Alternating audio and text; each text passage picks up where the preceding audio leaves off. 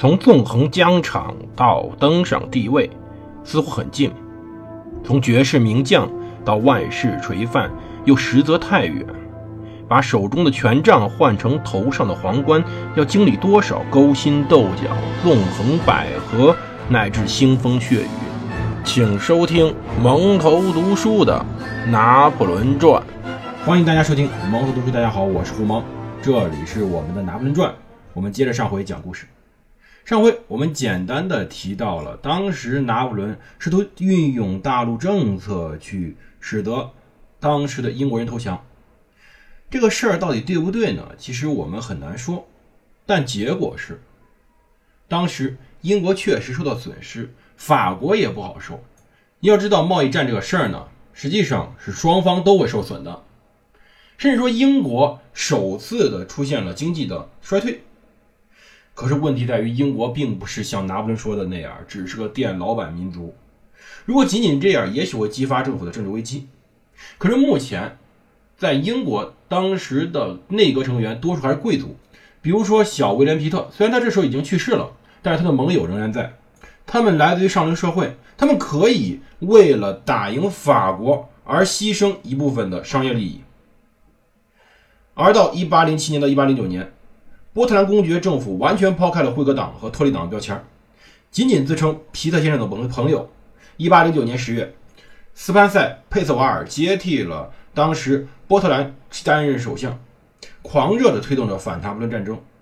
佩瑟瓦尔对他七舅托马斯·沃布尔说道：“说拿破仑可以算是启示录里的那个娼妓之母，骑着野兽，喝着圣徒的血，喝到醉。”我们可以说，整个这些。英国的贵族们，他们并不心疼他们民族中的那些小店主们，所以事实上整个大陆政策是失败的。可这个失败是逐渐在后面慢慢的体现出来的。我们花开两朵，各表一枝。我们现在把镜头转向当时的德意志。一八零六年的十一月二十五号，拿破仑呢从柏林前往波兰边境观光。他邀请了在美因茨的约瑟芬来陪自己，当然后面他就有点后悔。二十七号晚上，他到了波兰的城市波森，出席当地居民举办的盛大招待会。拿破仑的出现最为关键的是激起了当时波森民众恢复波兰的希望，他却回避做出了任何要满足他们的承诺。日后他承认了自己犯过不少错误，有一次他说过：“我不该渡过维斯瓦河。”马格德堡的陷落吸引我进入波兰，我犯了错，导致了可怕战争。但是重建波兰国的想法高尚。波森官绅恳求拿破仑帮助他们恢复王国，他谨慎地选择了措辞。他说：“演说和空洞的愿望还不够，武力推翻的只能靠武力复原，分裂而亡的只能靠团结重铸。”这些话看着很积极，蕴含着军事意味，但是。他没有任何一个词儿是明确告诉波兰民众：“我愿意为你们复国。”第二天，汉诺威籍的俄军指挥官莱温·冯·本尼西森伯爵撤离华沙，北上四十英里，到了普乌图斯克附近。当晚，缪拉骑兵进入华沙，自封为华沙总督。1795年，奥地利、普鲁士和俄国大肆扩张领土，瓜分并毁灭了波兰。可以说，波兰和俄国以及后来的苏联可以说是世仇了。他们之间的仇怨远比我们所认为的中日之间的仇怨更为深刻。波兰人热烈欢迎着拿破仑，但这并不能驱使他疏远上述三国。他自己熟知人性。到十二月二号，拿破仑曾经说过：“我的伟业也许不再靠几千人的波兰人帮忙，我不会首先行动。至于波兰末代国王的侄子。”新法派将军约瑟夫·波尼亚托夫斯基，这位公爵，拿破仑则说道：“他比大多数人更轻浮，更不重要。那意味着一笔相当划算的交易。”皇帝要求缪拉向波兰人转达：“我不会为家人求取波兰王座，我不缺给他们的王位。”这时候，大军团其实士气已经有问题了，因为他们太想家了。整个战争已经维持快一年了。他们希望能回到法国。他们认为前方只有贫困和坏天气。军队里有个笑话，说整个波兰语可以简化为这句话：面包没有，水马上来。在纳尔希尔斯克附近，某个纵队的一名步兵冲拿破仑大喊：“爸爸，面包呢？”他立刻回答道：“没有。”整个纵队顿时放声大笑。军队这时候已经进入冬天了，他们进入东营前遇上了暴风雪。另一名士兵便嚷道：“你撞坏脑子了！带我们到这个路上来，面包也不给。”拿破仑说：“耐心再等四天，我就不让你们做任何事了，然后你们就能宿营。”士兵回答说：“好吧，还不算太久，但你们要记着，因为那以后我们就自己扎营了。”兵呢，确实有牢骚，而由于拿破仑和士兵的关系，这种牢骚很快会传到他耳朵里。行军途中，他们甚至说很可怜，甚至到可怜到去喝炖在锅里的马血。可是这时候，确实确实是一个非常危险的时候了，因为士兵的士气非常不正常。拿破仑的军队正在追击着俄国军，在下一周，也就是十二月的中旬，当时的萨克森的弗里德里希·奥古斯特的选帝侯的军队，曾在耶拿和奥尔施泰特与普军并肩作战，但他和弗里德里希·威廉解除了盟友关系，加入了蓝茵邦联。十二月十九号，拿破仑自己进入了华沙，波兰人欣喜若狂地欢迎他，他立刻组成了波兰贵族临时政府。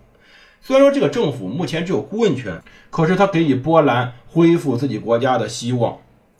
此时，拿破仑的心思根本就不在当时的波兰人身上，他的整个心思放在了最重要的事情——俄军身上。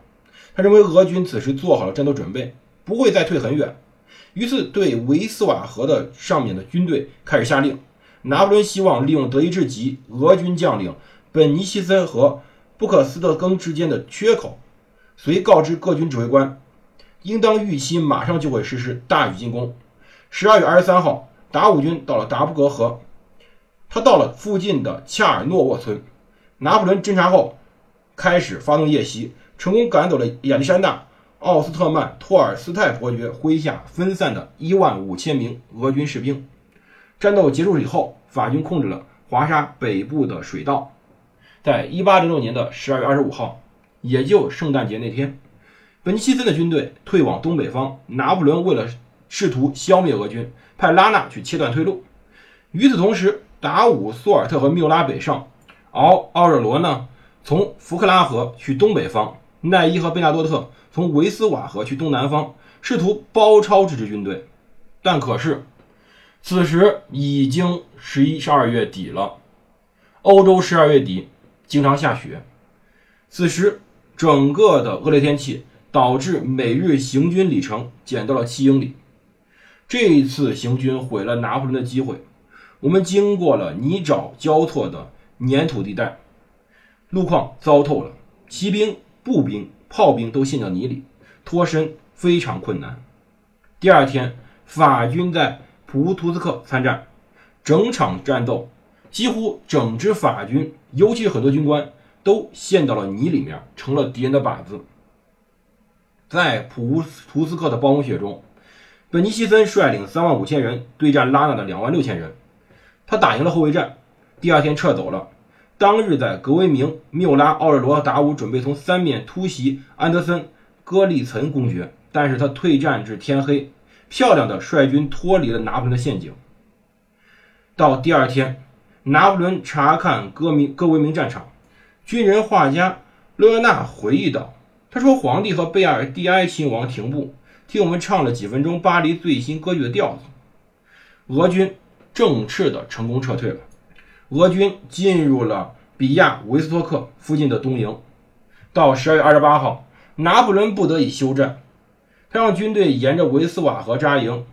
元旦时候，他自己返回了华沙。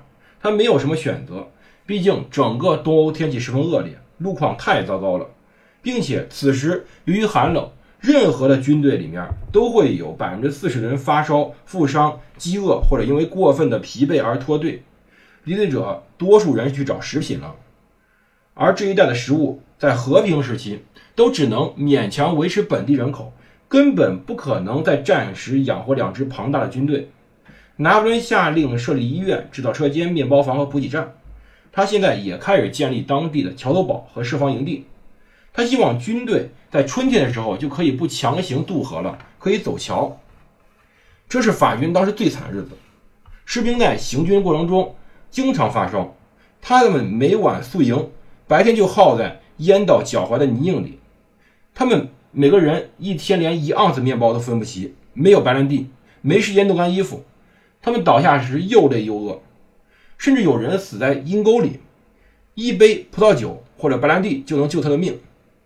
这些事儿使得拿破仑心情非常坏，可是他向自己的目标进军，铺就他为欧洲准备的伟大前景。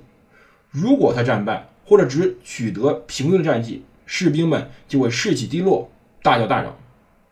拿破仑这种通过战争取得胜利来鼓舞士气的办法，此时已经开始显现他的恶果了。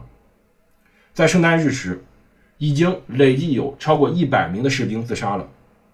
长期以来，拿破仑非常重视伤员待遇、撤离与护理，这是十年前意大利战场上已经开始的事情。到现在，法国有六百封以上的信件，拿破仑所书写的是关于这些内容的。他经常给他两位高级医生佩尔西与多米尼克拉雷说：“军队医疗卫生部勇敢、热情、忠诚最可贵，并且耐心顺从。”他常常与军医们聊军队的医疗情况。